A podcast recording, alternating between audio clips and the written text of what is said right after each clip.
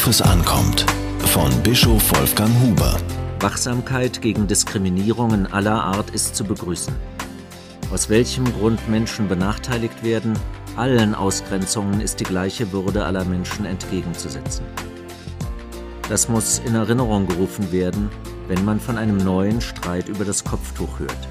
Dieses Mal geht es nicht um muslimische Lehrerinnen an staatlichen Schulen. Es geht um eine Broschüre, die von der Berliner Integrationssenatorin Heidi Knake-Werner herausgegeben wurde. Ihr Titel Mit Kopftuch außen vor.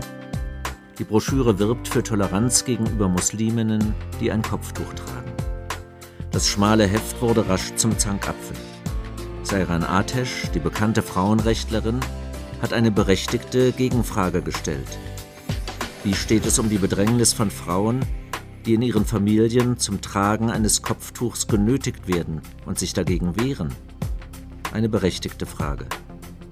Auch die Broschüre der Senatorin macht auf die Situation von Frauen aufmerksam, die das Kopftuch nur deshalb tragen, weil ihre Familie oder ihr soziales Umfeld Druck auf sie ausüben. Erneut wird die Bedeutung des Kopftuchs erörtert. Nicht nur Frauenrechtlerinnen sehen in ihm ein Zeichen der Unterdrückung von Frauen. Andere deuten es als Bekenntnis zum Fundamentalismus. Die Broschüre der Berliner Senatorin versteht das Kopftuch vor allem als ein religiöses Zeichen, das Frauen zudem als Ausdruck ihrer Persönlichkeit betrachten. Der Streit wird weitergehen. Diese Schrift ist eingebettet in die Bemühungen des Berliner Senats, in allen Feldern der Gesellschaft Benachteiligungen abzubauen.